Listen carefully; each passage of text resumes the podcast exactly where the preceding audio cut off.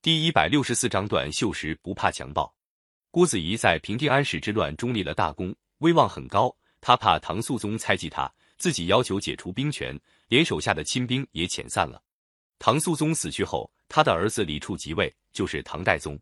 吐蕃贵族趁唐朝西部边境空虚的机会，纠合了吐谷浑等几个部落，共二十多万人马打了过来，一路没遇到什么抵抗，一直打到长安。唐代宗被迫逃到陕州。唐代宗赶快请郭子仪出来抵抗吐蕃兵的进攻。那时候，郭子仪身边已经没有兵士了。他临时招募了二十名骑兵赶到咸阳，长安已经陷落。郭子仪派出将士在长安附近虚张声势，白天打鼓扬旗，晚上点起火堆，又派人进城找了几百个少年，在大街上打鼓，大叫大嚷，说郭令公带了大军来了，人数多得数也数不清。吐蕃将领听了害怕了，抢掠了一些财物，就逃出长安。郭子仪又立了一次大功。唐代宗回到长安后，重新封郭子仪为副元帅。过了一年，吐蕃回纥兵又逼近滨州，郭子仪派他的儿子郭熙带兵去协助滨州节度使白孝德防守。郭熙仗着他父亲的地位，滋长了骄傲情绪。他部下的兵士纪律松弛，有的兵士在外面欺负百姓，干了坏事，郭熙只当不知道。滨州地方有些地痞流氓，觉得在郭家军里当个兵士，既没有约束。又有个靠山，就纷纷找熟识的兵士，在郭熙军营中挂个名，穿起兵士的服装。那批流氓和兵士勾结起来，大白天成群结队在街上为非作歹，遇到他们看不顺眼的人，就动手殴打，甚至把人打成残废。街上的商铺也常常遭到他们的抢掠。滨州节度使白孝德为这件事很头痛，但是他自己也是郭子仪的老部下，不敢去管郭家的人。滨州旁边是荆州。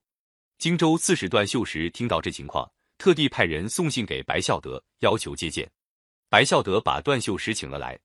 段秀实说：“白公受国家的托付，治理这块地方，现在眼看地方上弄得乱七八糟，您倒若无其事。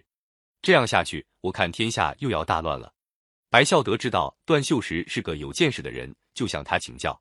段秀实说：“我看到您这里这样乱，心里也很不安，所以特地来请求在您部下做个斗鱼后。”来管理地方治安怎么样？白孝德拍手说：“好啊，你肯来，我真求之不得礼。”段秀实在滨州当上了都虞后，这件事并没有引起郭熙手下将士的留意，一些兵士照样胡作非为。有一天，郭熙军营里有十七个兵士在街上酒店里酗酒闹事，酒店主人要他们付酒钱，他们就拔出刀刺伤主人，还把殿堂里的酒桶全部打翻，酒全流到水沟里去了。段秀实得到报告。立刻派出一队兵士，把十七名酗酒闹事的人统统逮住，就地正法。老百姓看到这批害人的家伙受到惩罚，个个称快，人人高兴。这消息传到郭熙军营，兵士们一听到有人居然敢杀郭家的人，都大吵大嚷起来。一下子，大家都穿戴好盔甲，只等郭熙发出号令，就跟白孝德的兵士拼命。白孝德害怕了，只怪段秀实给他闯了祸。段秀实说：“白公不要害怕。”我自会去对付。说着，就准备到郭熙军营里去。白孝德要派几十个兵士跟随段秀实一起去。段秀实说：“用不着了。”他解下佩刀，选了一个跛脚的老兵替他拉着马，一起到了郭熙军营。郭熙的卫士们全身盔甲，杀气腾腾的在营门口拦住段秀实。段秀实一面笑，一面走进营门，说：“杀个老兵还用得上摆这个架势？我把我的头带来了，叫你们将军出来吧。”卫士们看到段秀实泰然自若的样子，呆住了。报告郭熙，郭熙连忙请段秀实进来。